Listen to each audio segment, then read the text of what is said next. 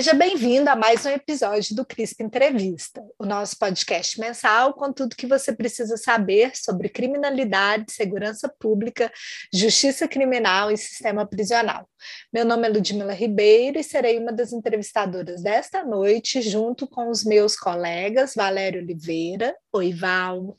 Oi, Lud. Oi, Rafa. Boa noite. E Rafael Rocha. Oi, Rafa. Olá, Ludmila. Boa noite a todos e todas.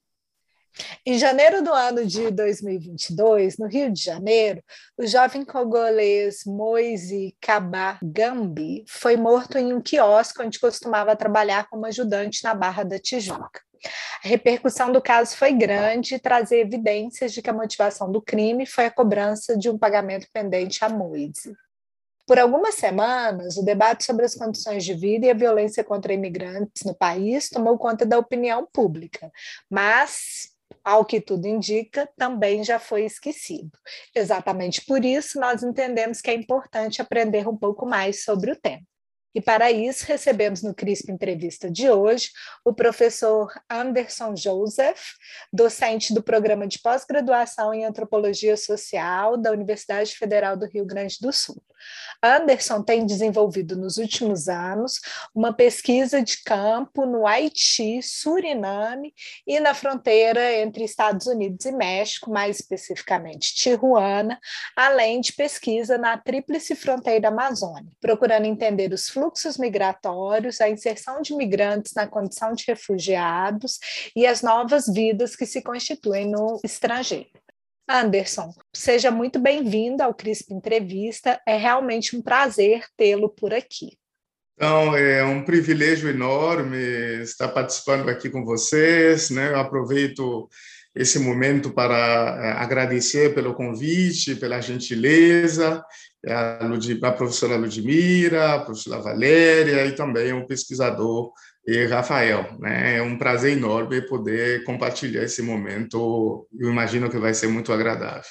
Tenho certeza que vai ser um ótimo momento. E para a gente começar, como a gente sempre faz aqui no CRISP Entrevista, a gente queria que você nos contasse um pouco sobre a sua trajetória acadêmica e como ela te levou da pesquisa sobre relações étnico-raciais no Brasil ao estudo da diáspora e das dinâmicas de mobilidade humana, com foco na população do Haiti, Suriname e Guiana Francesa. Então, a minha trajetória acadêmica e profissional se consolidou no Brasil. Né? E eu sou haitiano, eu nasci no Haiti, cresci no país, até o segundo grau. No último ano do segundo grau, fui morar na República Dominicana, onde eu residi por dois anos por conta dos meus estudos. Depois, na América Central, em Honduras, onde eu residi um ano.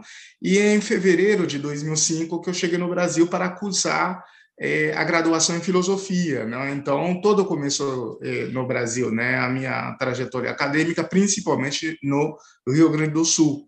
Né? É, e foram nos primeiros semestres também na graduação que despertou interesse pela antropologia, né? principalmente numa disciplina de antropologia filosófica é, que na época foi ministrado é, foi ministrada pelo professor Osmar Schaeffer, né? que foi um é um grande intelectual, um hermeneuta, é, fenomenólogo, teve uma influência bastante significativa na minha formação é, acadêmica principalmente em filosofia. Então, foi ali que despertou todo esse interesse. E também no, na graduação, é, no segundo semestre, teve um professor chamado que, é que é chamado professor Uruguai Coltaço, que era do Uruguai, ministrava a disciplina de literatura e filosofia, né? E, e na época a lei 10.639, que tornou obrigatório é, a, a, história e a, e a cultura afro-brasileira africana nos currículos escolares no Brasil, né, complementava, completava dois anos, né? E, e ao chegar na graduação, né, eu me perguntava cadê os docentes negros, né? Cadê os estudantes negros? Praticamente na nossa sala de aula éramos quase todos, era a maioria, quase todos eram brancos, né? Éramos poucos negros, né? Eram dois eh, eh, brasileiros, colegas, e dois haitianos. E, e docentes negros não tinham. Imagina, para alguém que vem de um país, de uma república negra como a minha, e as, as experiências que eu tive na República Dominicana, um país vizinho, por mais que se trate de um país considerado mestiço, é, porém é um país negro, onde a, a a população negra é bastante significativa, onde eles ocupam vários eh, espaços, digamos assim, na sociedade dominicana. Então, foi ali que despertou o interesse de indagar em relação às relações raciais no país. Né? Sobretudo, como eu costumo dizer, é quase impossível pensar as relações raciais, falar em racismo, sem falar no Haiti, por exemplo. Imagina, pela própria história do país, enquanto a primeira República Negra, o que significou e significa até hoje a Revolução Haitiana e por diante. Então, foi aí que nós começamos a pesquisar sobre as relações raciais e, e, na época, em 2005, né, evidentemente havia acervos biográficos sobre as questões raciais no, no país, porém encontrávamos dificuldade, principalmente nas referenciais bibliográficos estrangeiras, né? porque estudávamos sobre negritude, o movimento da negritude que surgiu na França no, no, no início do século XX, através dos seus expoentes, como Ibn Césaire, eh, da Martinica, Leopoldo Sédar Senghor, do Senegal, e Leopoldo Damas, eh, da Guiana Francesa, e não encontrávamos essas bibliografias eh, no, no, Rio Grande do Sul, né, na nossa universidade, e para além de outros, né, principalmente no continente africano. Foi aí também o professor Uruguai Cortaço né, começou a nos incentivar também né, a unir né, um dos maiores acervos biográficos né, que nós tínhamos como objetivo, né, é ali que nasceu a Biblioteca Negra de Pelotas. Né? Fundamos uma biblioteca num clube que chama Clube Cultural Ficaí, o ano retrasado fez 100 anos, que é um clube negro, né, que é considerado um clube de classe, de classe média negra, que não podiam frequentar os outros clubes na cidade de Pelotas, né, alguns sabem um pouco da história da cidade de Pelotas, das arqueadas, né, e assim por diante. Então, é, os negros da classe média não tinham espaço de recreação, clubes. Então, eles fundaram esse clube, né, que é Clube Cultural Ficaí, além de um outro clube. Então, decidimos fundar e disponibilizar esses acervos biográficos nesse clube eh, negro. Né? Então, foi aí que, evidentemente, toda essa, essa, essa relação, eu diria, constitutiva eh, da temática racial com a minha própria formação inicial da graduação eh, começou a ganhar cada vez mais eh, fôlego. E na graduação, na Universidade Católica de Pelotas, e acostuma a, é, a, entregar um prêmio né, aos alunos que têm um destaque, menção honrosa. E na época, como eu fiquei com uma média é, 9,5 em todo o curso, eu ganhei um prêmio que se chama Dom Antônio Zátera para cursar qualquer mestrado, depois da graduação, na Universidade Católica de Pelotas. Mas antes de saber que eu, né, do resultado desse prêmio, na, no dia da formatura, é, no final do ano de 2007, eu já havia prestado é, é, processo seletivo para o mestrado em Ciências Sociais na Universidade Federal de Pelotas, tendo em vista que nesse programa um, havia um, uma linha de pesquisa em antropologia, né? uma em ciência política, outra em sociologia e a outra em antropologia. Então, eu decidi prestar o processo seletivo, também havia ficado em primeiro lugar nesse processo seletivo, havia ganhado bolsa, decidi fazer dois mestrados. Então, eu iniciei e concluí dois, os dois mestrados de forma concomitante. Né? Por exemplo, no caso da graduação, eu trabalhei com as obras de Franz Fanon, A Pele Negra, Máscara Branca e Os Condenados da Terra, numa perspectiva filosófica, e no mestrado em Ciências Sociais trabalhei, eu, eu procurei fazer uma uma perspectiva, não diria comparada, mas aproximando o universo do voodoo, do Haiti, sistemas religiosos, eu chamo afrodiaspóricos, o voodoo e o candomblé, principalmente a nação Jeje no Brasil. E no mestrado em política social, eu trabalhei com as políticas de ações afirmativas, né? Como vocês sabem, toda essa época estava eh, na efervescência, digamos, o debate sobre as cotas raciais, e eu, eh, eu pensei que eu poderia também contribuir, né, para além das, das discussões acerca das questões eh, religiosas, mas também do debate sobre as ações afirmativas. Então foi ali que eu, eu, eu fiz esses, essas duas, esses dois mestrados, essas duas dissertações. E finalizando os dois mestrados, eu já havia, como já desde a graduação me interessava a, a, antropologia, no, no final do mestrado, dos mestrados, eu conheci um pouco mais de perto o Museu Nacional, a produção do Museu Nacional, principalmente o projeto Haiti, né, criado e coordenado pelo professor, pesquisador Federico Neigbu, que foi o meu orientador de tese de doutorado, e eu decidi ir para Rio de Janeiro prestar seleção para o doutorado. Isso foi no ano de 2009, né?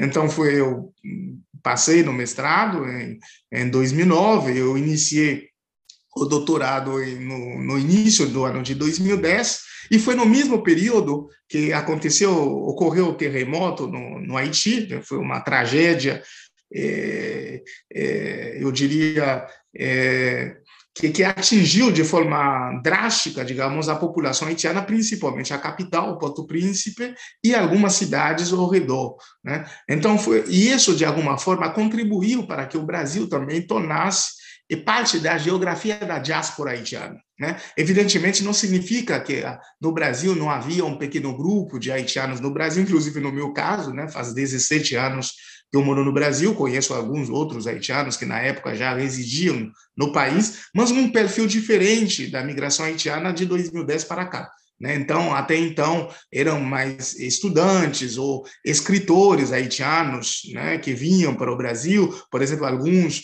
eh, eram, no caso de Jacumé, era um grande parceiro intelectual, amigo de Jorge Amado, e inclusive foi ele que eh, traduziu uma das suas obras né, no, no Brasil, em 1950. Né? É, então, é, se modificou a, o perfil dos migrantes haitianos no Brasil a partir de 2010.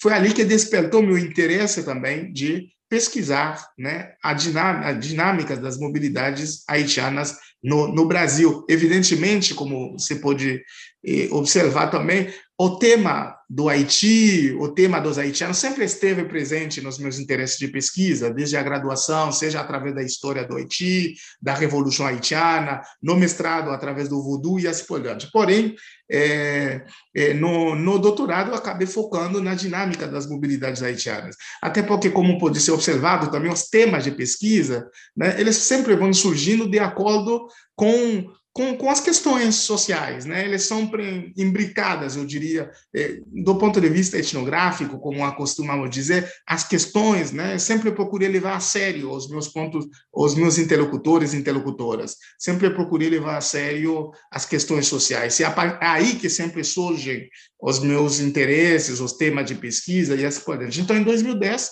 né? É, havia muita muita é, é, eu diria, uma visão estigmatizada também, um discurso xenofóbico, racista em relação à chegada dos haitianos no Brasil, né? eu também decidi eh, que a pesquisa poderia estar contribuindo em relação não apenas um debate acadêmico, mas também um debate eh, social, um debate público e assim por diante. Foi ali que eu decidi eh, iniciar a pesquisa na Tríplice Fronteira Brasil, Colômbia e Peru, né, na cidade de Tabatinga, e foi em Tabatinga que eu observei que uma boa parte dos haitianos que haviam chegado em 2010 naquela região, ou até mais ou menos 2012, não tinham intenção de vir para o Brasil. Na sua maioria, queriam ir para a Guiana Francesa. Né? É, tendo em vista a historicidade da migração haitiana nessa região da, das Guianas, né? seja a República da Guiana, o Suriname, a Guiana Francesa, que remonta desde a década de 60. Ou seja, os primeiros haitianos que foram para a Guiana Francesa foi em 1963. Né? Inclusive, durante a minha pesquisa de campo na Guiana Francesa, entrevistei cinco desses haitianos, né? Um na época tinha 90 anos, outro tinha 83, foram os 10 primeiros que chegaram na Guiana Francesa. Então foi ali que eu decidi seguir os rumos, né, das pessoas, né? Por isso, é, nos meus trabalhos, principalmente até a partir da tese de doutorado para cá, a, o conceito de mobilidade, de diáspora, tem sido central, né? Para não só do ponto de vista teórico, analítico, mas também do ponto de vista metodológico, né? tendo em vista que o que eu procurei fazer ali é uma etnografia em mobilidade, ou seja, não só apenas os meus interlocutores e interlocutoras estavam ou estão em mobilidade, mas eu mesmo como pesquisador, também estou ou estava em mobilidade, seguindo os rumos das pessoas, né? seja em Manaus, onde eu permaneci dois meses para fazer a pesquisa, seja no estado do Amapá, né? onde eu segui o Amapá Paraí, a Guiana Francesa, e quando eu cheguei na Guiana Francesa, eu percebi que os primeiros haitianos que chegaram na Guerra Francesa, é, eles haviam, na década de 70, 80, eles passavam pelo Suriname né? Porque na época não precisava de visto, né, para ir para o Suriname. Alguns chegavam no Suriname e depois eh, cruzavam a fronteira do Suriname para a Guiana Francesa. Quando eu cheguei na Guiana Francesa, eu disse: não, para aí, eu preciso ir também para o Suriname. Então foi ali também eu decidi ir para o Suriname e fazer a pesquisa. E lá encontrei vários haitianos que chegaram na década de 70, 60, que residiam na Martinica, associações de haitianos. E na época, quando eu cheguei no Suriname, o presidente do Haiti da época, né, que é Michel Mateli, ele fez uma, um, grande, uma grande, um grande encontro pela primeira vez. Né? Foi ali que eles eh, criaram o consulado haitiano no Suriname e, e assim por diante. E estando nesses dois, eh, na região das Guianas, eu percebi que não dava para simplesmente fazer a pesquisa estando fora na diáspora. Eu precisava voltar para o Haiti para fazer a pesquisa não só para, que, para aquelas pessoas que partem, mas também para as que ficam.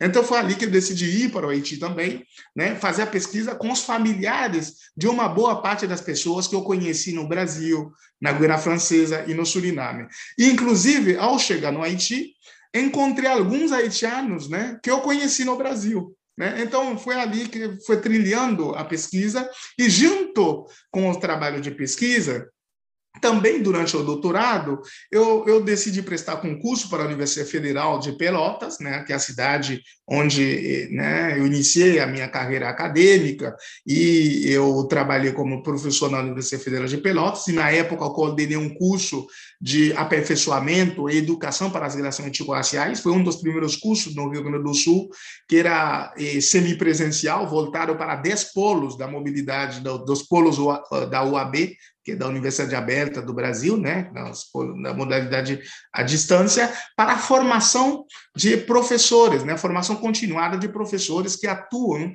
é, no, no, ensino básico, né, no ensino fundamental, para a implementação da Lei 10.639, da 11.000 é, também, né, que inclui não só a cultura, a história africana, mas também indígena. Né? Então, é, estando no, no final de doutorado, eu fiz o período sanduíche na França, aí eu vi que tinha um edital para a Universidade Federal de, de, de do Amapá. E na época, como mencionei que eu já conhecia a região, e é uma das regiões do Brasil também é, que se aproxima do universo caribenho, das culturas caribenhas, do Haiti. Na época, um o meu tio residia na Guiana Francesa, trabalhava no, na embaixada do Suriname. Eu decidi prestar o concurso para professor, inclusive na época a vaga era para antropologia filosófica nunca tinha visto uma vaga de antropologia filosófica nos concursos no Brasil, né? E é uma das disciplinas que sempre que mais gostei na minha graduação. Então decidi prestar o concurso para a Universidade Federal de Pelotas. Então foi ali que em 2014, né, eu estava ainda em Paris, eu fui para o Amapá fazer o concurso, passei, fiquei em primeiro lugar, e quando terminei a defesa de tese de doutorado no museu, em fevereiro de 2015, e na outra semana me chamaram nesse concurso. Aí eu fiz a mala, né?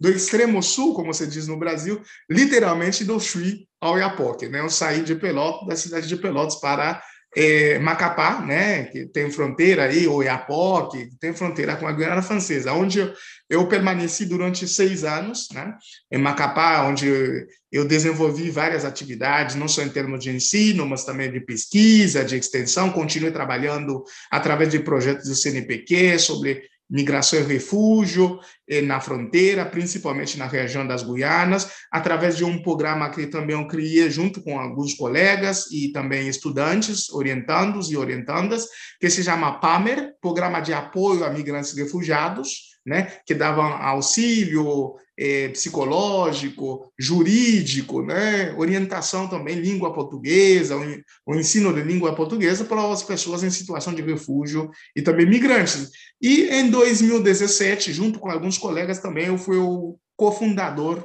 de um programa de pós-graduação em estudos de fronteira, né? E, a, e, até hoje eu ainda sou professor permanente, eu fui coordenador também desse programa. E todas essas redes também, eles foram cruciais para que eu é, ao longo desses anos, né, participasse né, em outras redes internacionais em termos de pesquisa, como, por exemplo, é, o próprio programa uh, Sociedade e Interculturalidade, um programa de mestrado na Universidade da Guiana Francesa, onde eu atuo como professor colaborador através de uma disciplina sobre imigração é, e, e, transnacional, e também no Haiti. Né, em 2018, quando voltei para o Haiti, e passei a integrar também o corpo docente no mestrado em, em antropologia, né? E onde o ministro também uma disciplina sobre antropologia aplicada e assim por diante. Então, ultimamente tenho feito várias partes de várias redes de pesquisa. Em 2019, eu decidi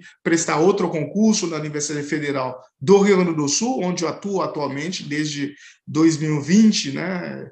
É, eu sou professor do Departamento de Antropologia e do programa de pós-graduação em Antropologia, né? Eu atuo no mestrado e no, no, no, doutorado. Então, é um pouco da minha trajetória acadêmica e, e profissional que eu, que eu construí coletivamente, né? Com várias eh, com várias pessoas, né, que foram muito generosas e também que tiveram um papel e continuam tendo um papel fundamental na minha vida. Então, como vocês podem perceber, eu, eu nasci academicamente, profissionalmente no Brasil. E que nascimento, né? E que vida já estão com tantos, tantos movimentos, né? Eu acho que quando você fala dessa, do ponto de vista teórico e metodológico, o movimento, a mobilidade, marcar a sua história, eu acho que faz muito sentido também ouvindo você falar sobre ela. Exatamente. E, é por isso é? eu costumo dizer também que a mobilidade ela é constitutiva da minha história de vida, da minha eh, vida, trajetória acadêmica, da minha trajetória fa familiar e assim por diante. Como a gente costuma dizer no Haiti, né? que é quase impossível encontrar uma família ou uma casa no Haiti onde não há pelo menos uma pessoa no exterior, na diáspora. Uhum, uhum. É, e, e para a gente está sendo muito importante aprender sobre isso. Tenho certeza que nossos ouvintes estão gostando demais dessa conversa. Agora, além desse movimento é, que gera toda essa essa produção de conhecimento, a gente sabe também que uma, uma característica importante da mobilidade é falar das fronteiras e de como elas também podem ser espaços de muita tensão, de muita dor, de muito sofrimento. É, e aí, lendo o seu trabalho, nós ficamos bem interessados em ouvir você falar um pouco sobre o que, que seria um mundo pós-fronteiriço. É possível pensar em fronteiras que sejam mais humanizadoras, mesmo no cenário de tanta escassez, de privação econômica, de violência, de conflitos internacionais, enfim, a gente quer te ouvir. Então, muito obrigado, professora Valéria, pela pergunta. Né? Para além, inclusive, até eu acrescentaria isso, né? para além da questão da diáspora, da mobilidade, sendo parte constitutiva da minha vida, trajetória acadêmica, profissional, pessoal, mas também a fronteira. Né? Por isso, eu acho crucial e muito importante você trazer isso, né? das múltiplas fronteiras, não apenas as fronteiras físicas, como eu mencionei, que eu morei na República Dominicana, inclusive a cidade eh, do, do meu pai é uma cidade que se chama Fomparizinha, fica na fronteira com a República Dominicana. Né? Para além de outras fronteiras que eu tive que cruzar ao longo da minha vida, né? as, as fronteiras simbólicas, né? associadas a questões étnico-raciais, culturais, linguísticas, né? como eu acabei de mencionar, de morar, ter aprendido o creole francês no Haiti, depois o espanhol na República Dominicana, português no Brasil e assim por diante. Então, voltando à sua pergunta, o que eu estou querendo dizer é que eu diria que não são as fronteiras que sejam espaços de tensão e sofrimento, né? mas sim os modos de governar as fronteiras. Né? Ou seja, os estados-nações, eles, eles criam mecanismos de tensão e que, por sua vez, causam sofrimentos às pessoas que circulam e cruzam as fronteiras, né? Ou seja, como nós sabemos, né, as fronteiras elas são invenções humanas, né? Elas são invenções sociais, elas são invenções estatais, sobretudo, né? E o próprio conceito de fronteira, ele é polissêmico, né? Assim como pode ser visto a, a fronteira é, como algo um, que, um, como um limite territorial, como demarcação de diferenças territoriais, como demarcação também de diferenças étnicas e culturais, né? Seja como zona de conflito, né, nos interesses dos estados, dos governos, como lugar de competição e de cooperação, como região, faixa de fronteira, desde uma perspectiva mais geopolítica, mas também a fronteira como interação, né? como encontro e abertura ao outro, ah, como aquilo não apenas que divide país, divide pessoas, coisas, né? mas também como aquilo que liga, né? como um ponto de ligação, de encontro né? das pessoas, né? das coisas e, e assim por diante. Né? Então, a fronteira, eu diria que não é apenas uma coisa, por exemplo, um muro, uma cerca, uma ponte, eh, mas também uma relação, eu diria, social mediada pelas coisas e pelas fronteiras. Né? É principalmente essa dimensão da fronteira como algo relacional que devemos humanizar cada vez mais. Né? Quando eu chamo a atenção em relação à ideia de um mundo pós-fronteiriço, é, é, é no sentido de que nós precisamos dessencializar a ideia de fronteira, né? de que a fronteira está no limite. Os, os, principalmente pelo fato do que os problemas impostos hoje nas fronteiras não são problemas das fronteiras como lugares físicos ou simbólicos. São problemas resultados que são resultado das heranças coloniais. Por isso, os problemas fronteiriços são também problemas coloniais e neocoloniais. Portanto, ao meu ver, é preciso descolonizar as fronteiras. Ou seja, tirar o véu eurocêntrico, colonialista, imperialista e capitalista para refronteirizar as fronteiras a partir das potencialidades humanas, das potencialidades culturais, linguísticas, religiosas e sociais. Então, é, é esse processo de desfronteirização colonialista e imperialista das fronteiras e de refronteirização humana delas que acredito ser possível. E é esse processo que eu chamo de um mundo pós-fronteiriço, onde o poder estatal e de militarização das fronteiras cedem cada vez mais espaço para que as vidas e as relações humanas tenham cada vez mais valor, né? principalmente nas fronteiras. Evidentemente, eh, isso também implica eh, uma nova nomenclatura e uma nova linguagem sociopolítica e cultural das fronteiras, né? Como eu diria para pedir emprestado do, das palavras de Marcel Mauss, como um fato social total, né? Ou seja, humanizar as fronteiras implica também no processo de humanização das relações econômicas, das relações sociais, das relações geopolíticas, colocando o foco nas políticas de equidade e de justiça social. Né? Evidentemente, como nós sabemos, é, não há escassez de recursos econômicos no mundo, né? mas sim uma má distribuição das riquezas mundiais que geram desigualdades em todas as dimensões da vida humana e social. Então, assim como não há fronteiras sem as pessoas humanas, não há economia sem os humanos e os não humanos. Né? Inclusive, o próprio sentido é, da palavra economia em grego, né, que está relacionado às regras da casa, à administração doméstica.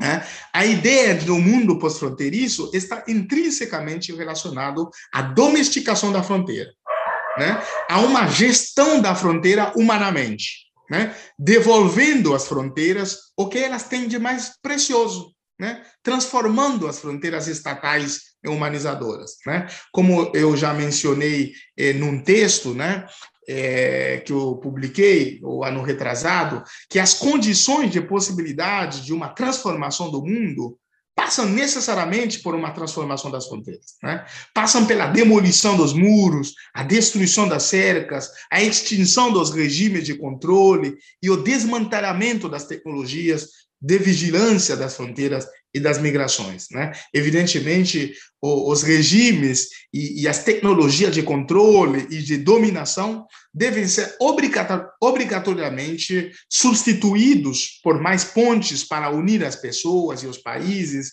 e por, por mais políticas equitativas entre indivíduos, né, nações, evidentemente para diminuir as desigualdades, superá-las e assim por diante. Então, é um pouco nessa perspectiva, né, quando eu falo de um mundo pós-fronteiriço, né, que é um mundo cada vez mais humano, cada vez mais as fronteiras se tornem humanas.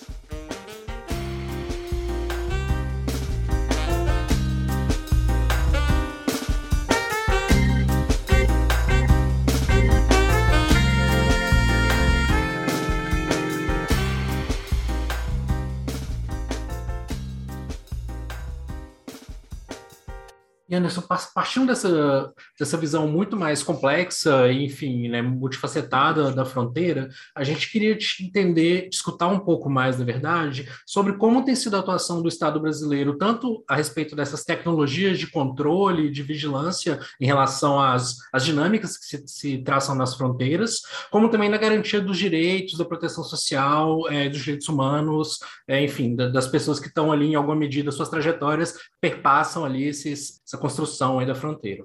Uhum. É, no caso específico brasileiro, eu diria que a gestão das fronteiras né, está bem acentuada na militarização e no, no policiamento delas. Né? Claro, evidentemente, isso não é exclusivo do Brasil, mas é o, o que temos testemunhado. Né? Uma ênfase cada vez mais na segurança nacional, na defesa do território, e não necessariamente na defesa e dignidade humana das pessoas que habitam e circulam na fronteira. Basta olhar, inclusive, a, a própria a nova lei migratória, né? Como nós sabemos, o Estatuto de Estrangeiro era desde é, o período da ditadura no Brasil, na década de 80. Olha, tivemos, precisamos levar mais de mais de três décadas para uma nova lei migratória no país, né?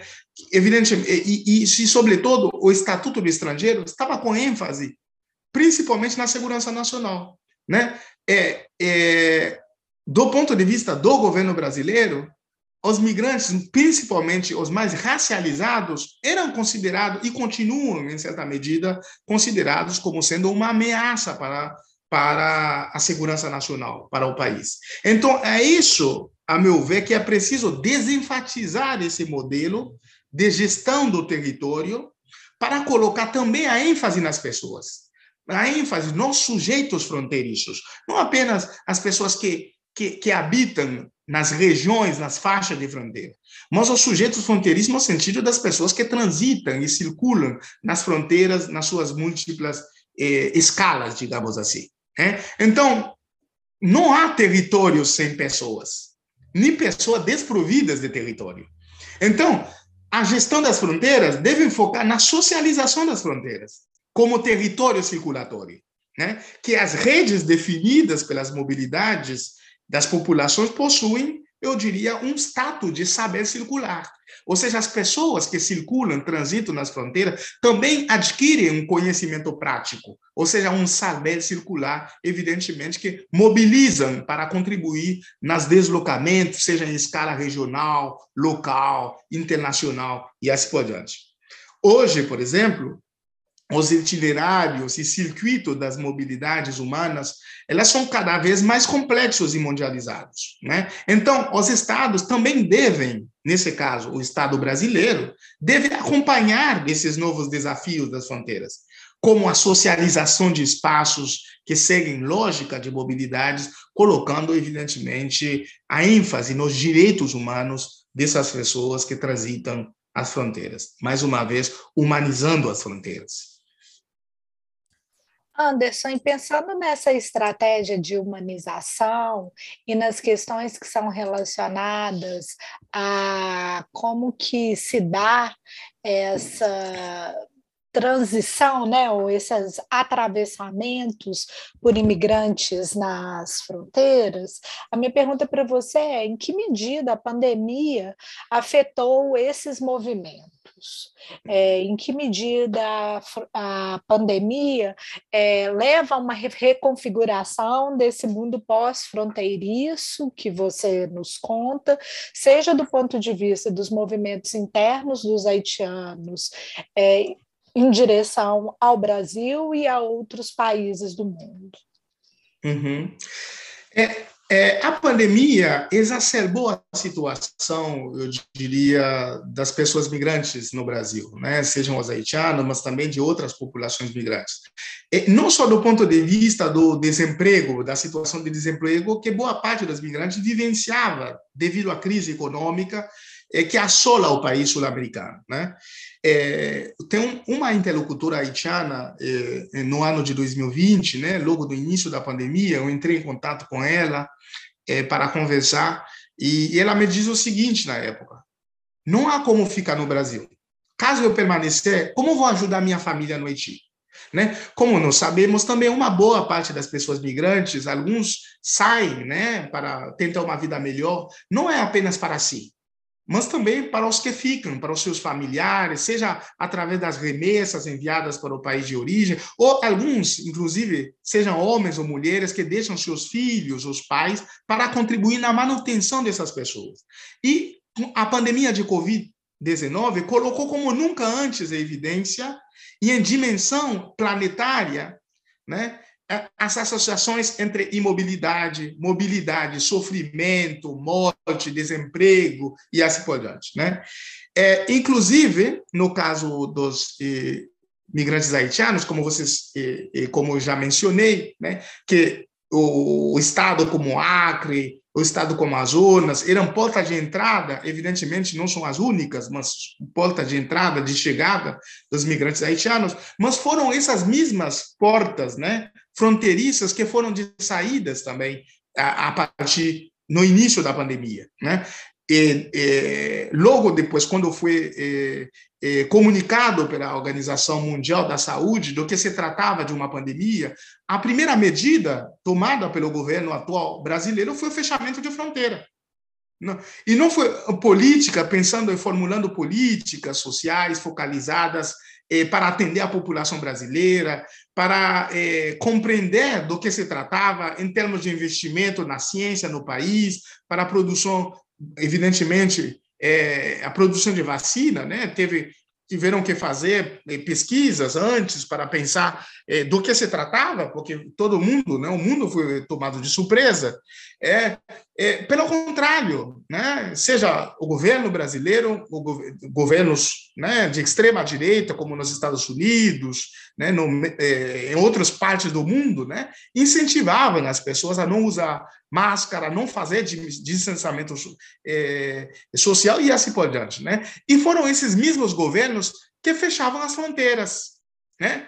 Então, é, o que eu estou querendo dizer é que a, a, as medidas né, tomadas né, por, por esses governos, evidentemente, reforçaram as retóricas estigmatizadoras associadas às pessoas migrantes, né? principalmente quando populações migrantes como os haitianos, os venezuelanos, chegar, estavam chegando no país, ou sa, estavam saindo no país, foram pegos de surpresa né, com o fechamento das fronteiras, né, através de, de barreiras né, humanas, né, de policiais militares que impediam a saída deles no, no país. Evidente, o que eu estou querendo dizer é que o fechamento das fronteiras e, consequentemente, a restrição à mobilidade internacional foram uma das primeiras respostas e medidas tomadas pelos governos. E o que deixa claro, é, do ponto de vista estatal, mais uma vez, os migrantes foram considerados como ameaças à segurança nacional e também como vetores do vírus, né? representando potenciais eh, transmissores da Covid-19 e assim por diante.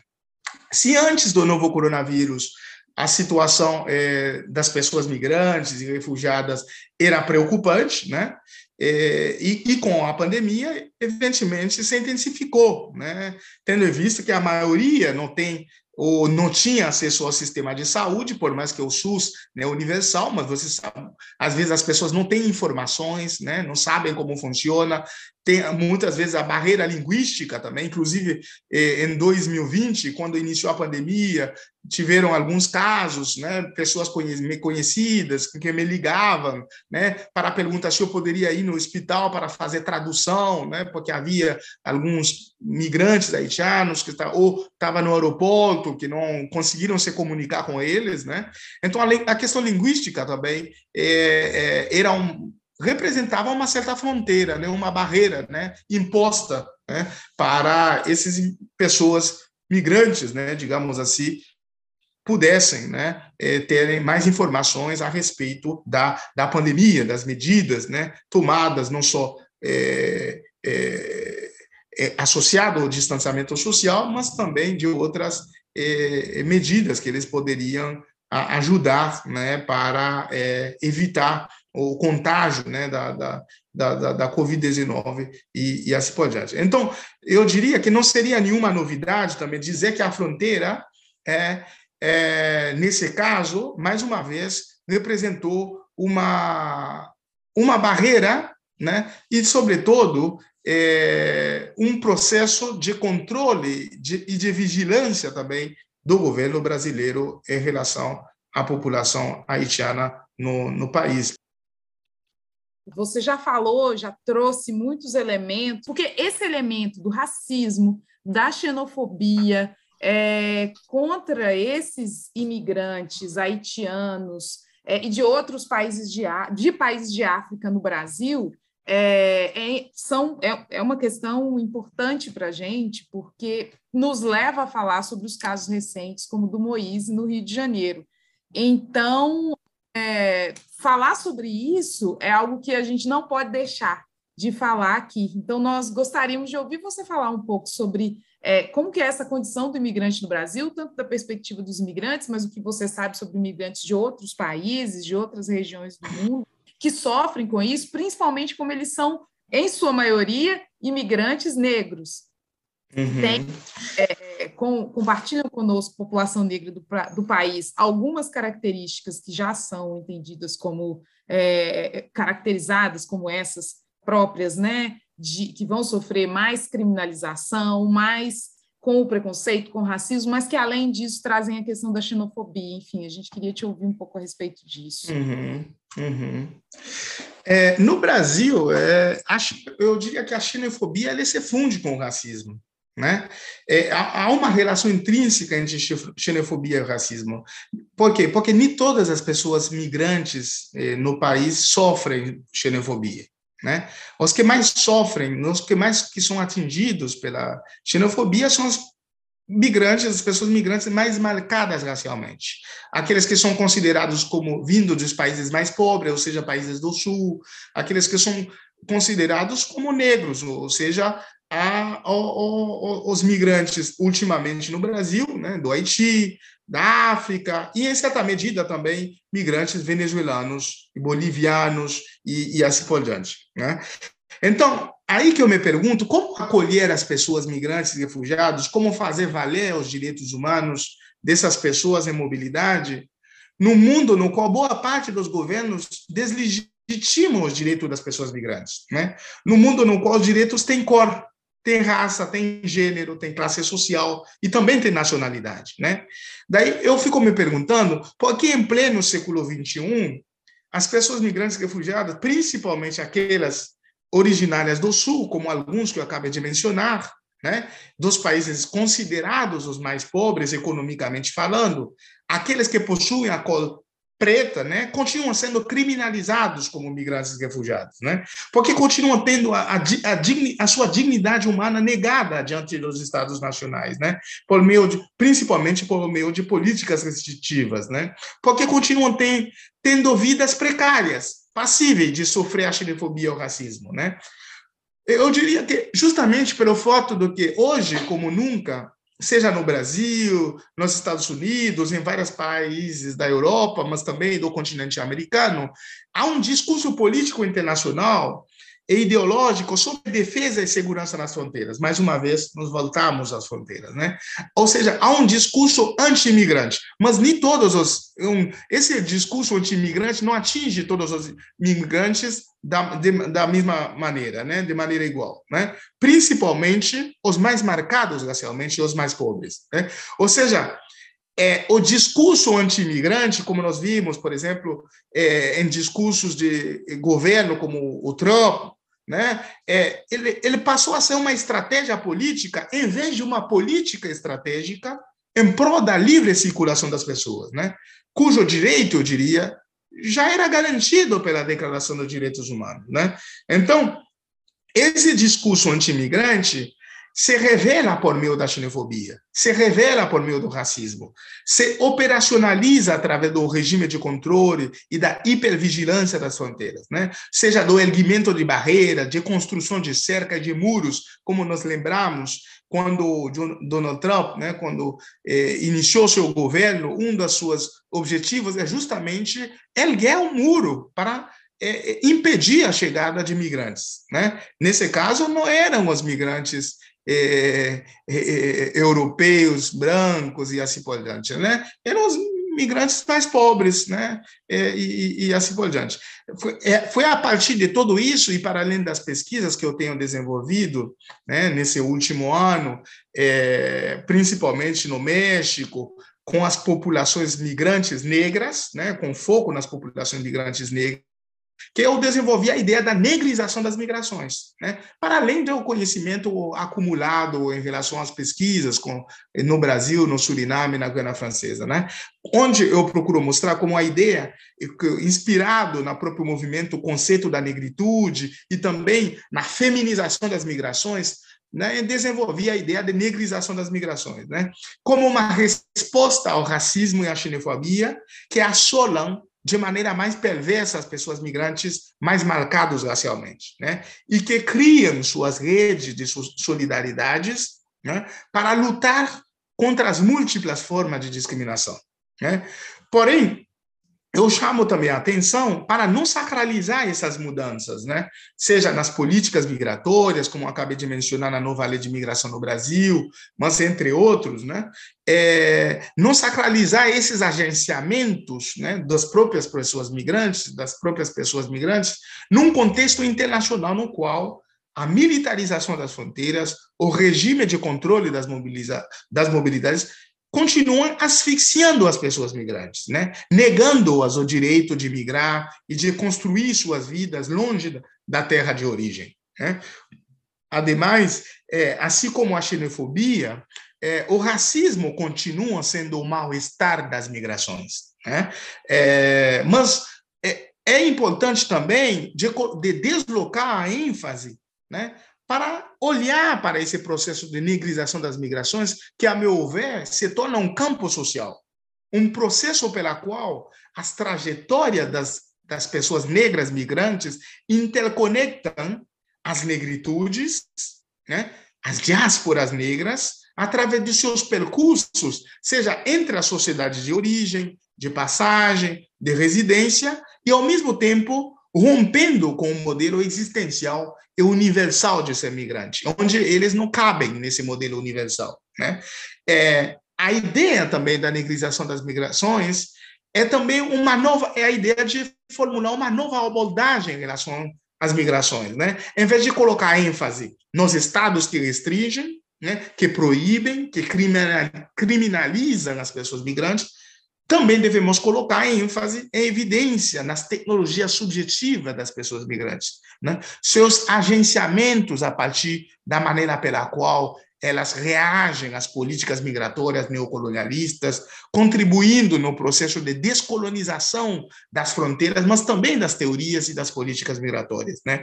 Por isso, eu, eu chamo a atenção do que a negrização das migrações também tem uma dimensão anticolonial, né? tem um caráter migratório revolucionário, né?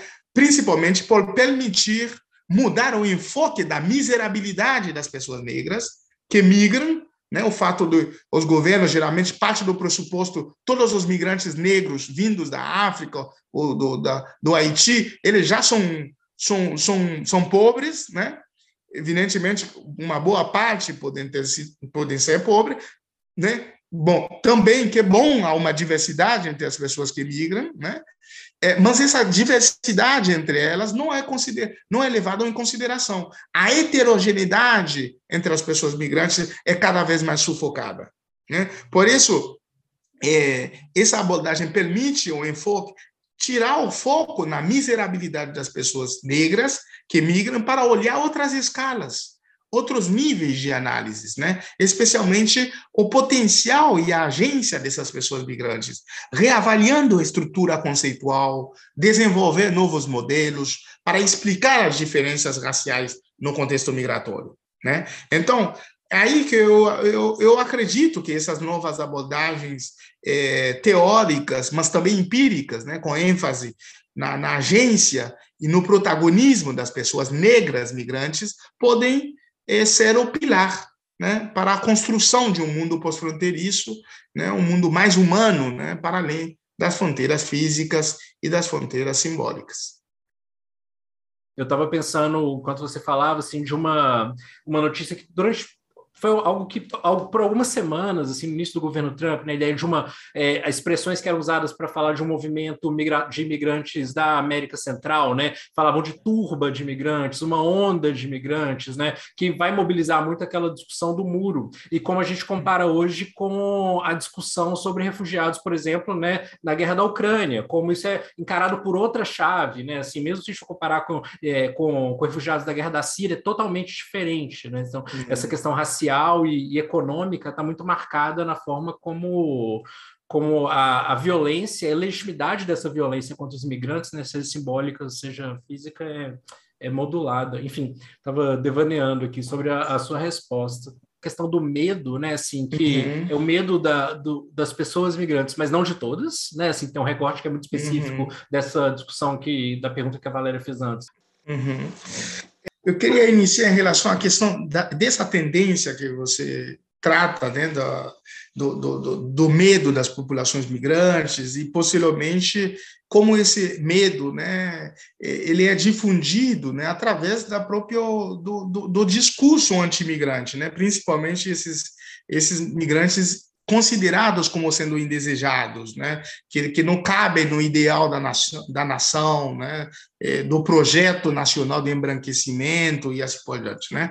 Eu diria que essa tendência de, de medo ela está relacionada à ideia de as pessoas migrantes serem um problema para a sociedade residência. Né? E essa ideia de problema ele é formulado pelos governos. São os governos que, olha, os migrantes representam uma ameaça, representam um problema, seja do ponto de vista da educação, da saúde, da segurança nacional e assim por diante.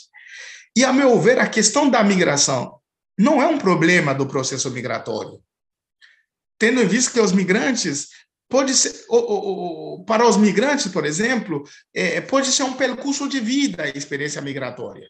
Né? Uma maneira de tentar uma vida melhor, e de fato é para eles tentar é, uma experiência para tentar uma vida melhor, é como um modo de ser, de estar no mundo, porém. Né? Porém, para o Estado pode ser um problema, por isso insiste em negar o direito à circulação, insiste em construir muros e cercas para impedir a chegada das pessoas. Né? Consiste, insiste em negar o direito à vida migrante o direito à, à, à circulação. Né? Como acabei de mencionar, nem todos os migrantes, a eles são negadas esse direito. A outros, as portas estão sempre bem-vindas. Né?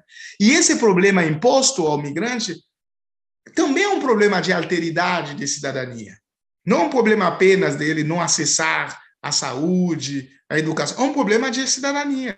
É um problema de negação da humanidade pelo fato de ser outro, nesse caso, de ser migrante. Por isso, não estou nem utilizando o termo de estrangeiro. Né? Como você sabe, a palavra estrangeiro tem essa conotação. Inclusive, está, é, se na, no Estatuto do Estrangeiro no Brasil é, era um estatuto muito carregado do termo estrangeiro, estrangeiro, na, na nova lei migra, de migração, utiliza muito mais migrante do que estrangeiro, né? Porque estrangeiro é, aquele, é o outro, né? É o não nacional. Né? Então, e carregava dessa, dessa dimensão estigmatizadora. Né? Então, do ponto de vista do Estado, o migrante seria, como eu já disse em, num texto, seria um condenado da terra, para usar a expressão de Franz Fanon. Né? Digo isso porque o problema da migração também é um problema colonial. É um problema de desenraizamento da terra de origem para instalar-se numa terra prometida, que não é necessariamente prometida para a pessoa migrante, né? ou para determinadas pessoas migrantes. É prometida para outros, como você deve ter observado. É, com a guerra na, na Ucrânia, é, do, uma semana, duas semanas depois, né, as redes de solidariedade constituídas e formadas na Europa, nas Américas, e nos, nos impressionaram, né? Que ao mesmo tempo, nesse mesmo momento, países africanos, populações africanas, seja de Angola, da República de Congo, entre outros lugares, também estão passando por momentos de conflito, de guerras e assim por diante, né? E essas pessoas, uma boa parte delas, tentam uma travessia que também é perigosa através do mar Mediterrâneo para alcançar a Europa e tentar uma vida melhor, na sua maioria não são recebidos dessa maneira através dessas redes de solidariedade, como temos testemunhado em relação aos ucranianos. Com isso, evidentemente, o que estamos defendendo é que todas as pessoas, independente da cor, da, da religião, né, em situações de refúgio, devem ser recebidos. Não é que se trata que não, né? Mas, porém, estamos questionando por que, de, de maneira tão rápida, né, um conjunto de políticas, sejam dos governos do norte, mas também de, de governos do sul, né, se articularam em tempos recorde para receber as pessoas em situação de refúgio da Ucrânia. Isso, evidentemente, tem a ver né, com todas as questões que eu acabei de mencionar, né, do, do migrante serem considerados como um problema, não, não qualquer migrante que é considerado como um problema, né, aqueles que não se enquadram no ideal da nação, né, no projeto nacional e assim por diante. E, e esses elementos, desses discursos eh, anti-migrante, dessas retóricas estigmatizadoras associadas, mas principalmente às migrantes negras, né, que se articulam né, com a percepção dos migrantes serem uma ameaça. Tem, isso tem tido um efeito drástico na sociedade brasileira e, que pode causar assassinatos tão brutais como foi o caso do refugiado congolês Moisés. Né? E para além do que foi uma barbaridade né, que aconteceu no início do ano, comoveu de alguma forma, sejam as pessoas migrantes, mas também brasileiros que trabalham com migrantes, mas não só migrantes, mas também que trabalham em prol dos direitos humanos, da cidadania e assim por diante. Como se não bastasse isso, no dia da mobilização nacional, né, é, nas grandes capitais, capitais do país em prol da justiça pelo Moisés, vocês lembram, né? Em várias cidades, justiça pelo Moisés. No mesmo dia, um migrante venezuelano negro foi assassinado em São Paulo. Né? Então, eu me pergunto, até quando continuaremos convivendo e naturalizando esse grau de violência? Esse grau de racismo e de xenofobia? Né? Lamentavelmente, esses assassinatos não são casos isolados eles fazem parte de um repertório nacional internacional neocolonial e anti-imigrante. Para usar as palavras de Achille Mbembe, são tempos de brutalismo que nós vivemos, né? onde os corpos negros imigrantes se tornam cada vez mais expostos e alvos desse brutalismo, né? cujos corpos estão cotidianamente em risco. Né? São esses corpos que eu chamaria corpos de fronteira, né? de fronteira entre a vida e a morte. Né? Então, a meu ver, as, as mobilizações testemunhadas em prol da justiça por Moisés e pelas demais pessoas negras, imigrantes assassinadas, elas também são respostas contundentes às tecnologias de governo da morte das populações, eu diria, relegadas, né, subjugadas no, no país. Né? É, eu vejo a questão um pouco é mais nessa nessa linha, né? Porque as vidas e, e, cada vez mais, talvez nunca na história da humanidade falamos tanto em vidas negras importa, em vidas migrantes importa. Né? Então, as vidas negras já estavam ameaçadas de, de asfixia. Né? Porém, é nesses tempos de brutalismo né, que se exacerbaram. Né? As populações negras e imigrantes são cada vez mais submetidas a uma respiração difícil, a uma vida penosa e vulnerável, né? largada à própria sorte, abandonada pelos estados como mortos-vivos, eu diria. Né? Então, talvez na história da humanidade, né, é, é, nunca né, é, é, celebramos né, os direitos humanos, celebramos o direito à vida, o direito à respiração, né, principalmente no contexto pandêmico. Né? Isso mostra como essas vidas estão, as nossas vidas estão cada vez mais ameaçadas e asfixiadas, mas principalmente aquelas mais marcadas racialmente, né? Bom, vou parar por aqui para não entrar numa outra, para não me levar para uma outra questão. É, então, na verdade, acho que se a gente pudesse fazer uma última pergunta, a nossa última pergunta seria o que, que é que o assassinato. E, e, dentro dessa lógica que você traz, né, ou seja, que nós nunca falamos tanto sobre como vidas negras importam, e o que a gente mais vê no final das contas, qualquer que seja a fonte de informação considerada, é que os negros são os mais violentados. É, e, sobretudo, e aí eu acho que uma das coisas que o assassinato do Moïse chama atenção é o fato dessa interseção, que a sua pesquisa é muito importante do ponto de vista de, de raça e status migratório, né? ou seja, toda essa dificuldade de se reconhecer a humanidade, de se reconhecer a cidadania. E aí fico me perguntando se tem algum legado que esse assassinato pode ter deixado, ou seja, alguma coisa mudou? Foi apenas algo do momento ali e não tem perspectiva nenhuma de mudança do ponto de vista das nossas leis migratórias ou do ponto de vista de como que o Brasil trabalha a questão dos refugiados, especialmente nesse mundo pós-pandemia? Eu diria que não há como alguma coisa não mudou. Né? Uma das primeiras coisas, eu diria que mudou, é que mudou o discurso do que nós somos, somos um país hospitaleiro. A celebração né, do que nós somos um país hospitaleiro, nós somos um país é, que acolhe todas as pessoas, é colocado em xeque. Né? Onde, as, de, de, de, de eh, onde uma boa parte da sociedade brasileira, de fato, começa a pensar Aqui, não só há racismo, também há xenofobia. Né? É preciso fazer alguma coisa.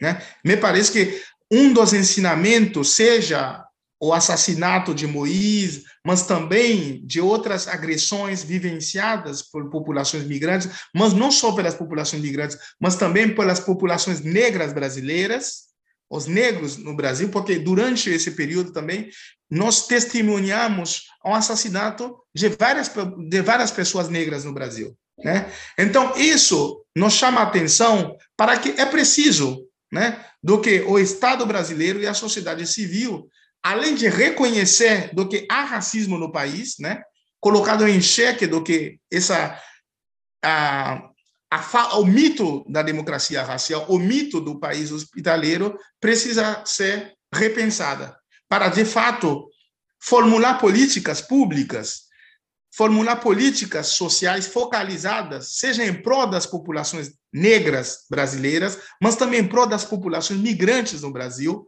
colocando a ênfase cada vez mais nos direitos humanos. Mas também, do ponto de vista das fronteiras, sejam elas físicas, né? desmilitarizar essas fronteiras, mas também sejam do ponto de vista simbólicas, né? Descriminalizar as fronteiras étnico-raciais no país. Né? Eu diria que sim, o assassinato de Moisés, para além dessas outras vivências né, experimentadas nesses últimos anos, nos chama a atenção do que é preciso mudar. Não, não, não, não é mais possível conviver com esse grau de violência contra as populações negras no país e contra as populações migrantes. É isso, né? É. Tá, É sobre isso. É sobre isso e não tá tudo bem, né? Não.